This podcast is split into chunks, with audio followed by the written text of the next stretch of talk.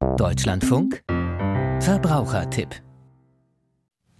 welche Lebensmittel gehören in den Kühlschrank und wie nutzt man die verschiedenen Etagen, um alles optimal aufzubewahren? Werner Nording mit dem Verbrauchertipp. Kühlschränke haben meist drei Kältezonen, sagt die Ernährungsexpertin Rena Jakobs bei der Verbraucherzentrale Niedersachsen. Ganz unten beträgt die Temperatur in der Regel zwei Grad Celsius. Da sind leicht verderbliche Lebensmittel gut aufgehoben, wie Fisch, Fleisch oder auch Hackfleisch.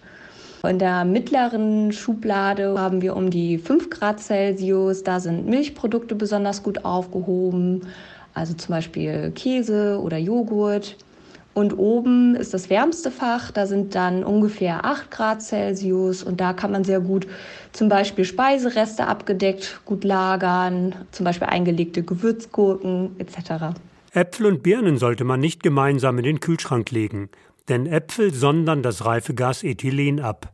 Dadurch verderben Birnen frühzeitig Äpfel sollte man besser in einer Plastiktüte aus Polyethylen aufbewahren, in die man Luftlöcher schneidet. Das hat den Vorteil, dass die nötige Luftfeuchtigkeit für den Apfel dort aufrechterhalten wird. Wir haben dann eine sauerstoffarme Atmosphäre und das verlangsamt dann Reifungs- und Alterungsprozesse des Apfels. Die Apfeltüte sollte man dann möglichst kühl, aber frostsicher lagern.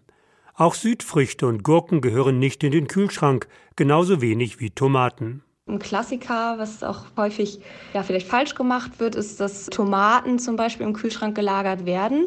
Das kann man natürlich machen, aber da verlieren sie eben an Aroma oder fangen auch schneller an zu schimmeln. Auch die passende Verpackung hilft, die Qualität von Lebensmitteln zu erhalten. Geeignet sind luftdichte, lebensmittelechte Behälter aus Metall, Kunststoff oder Glas. So trocknen die Lebensmittel nicht aus und geben weder Geruch noch Geschmack an andere Lebensmittel ab. Außerdem wird Schädlingen vorgebeugt. Wer Ordnung im Kühlschrank hält und eine Überfüllung vermeidet, verhindert, dass Lebensmittel aus dem Blick geraten und verderben. Manchmal hilft auch ein Einkaufszettel, um nur die Lebensmittel zu kaufen, die man wirklich braucht.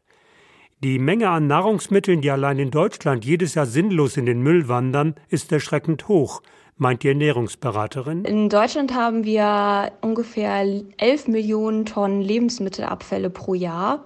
Und ein großer Teil dieser Lebensmittelabfälle entsteht tatsächlich in unseren privaten Haushalten. Ein Teil davon fallen in Landwirtschaft, Industrie und Handel an, doch der Anteil privater Konsumenten liegt bei einigen hundert Kilogramm Lebensmittel pro Haushalt. Pro Jahr und Kopf sind das tatsächlich ungefähr 230 Euro, die wir einsparen könnten mit einem wertschätzenden Umgang. Wir gehen von einem Vier-Personen-Haushalt aus, da haben wir ja schon an die 1000 Euro gespart. Eine einfache Methode, um Lebensmittel haltbar zu machen, ist, sie einzufrieren.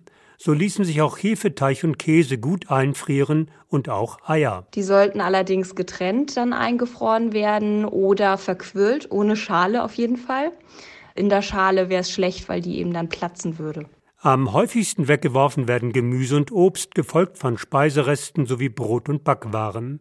Wenig verbreitet ist dagegen bislang, Lebensmittel im privaten Umfeld zu teilen.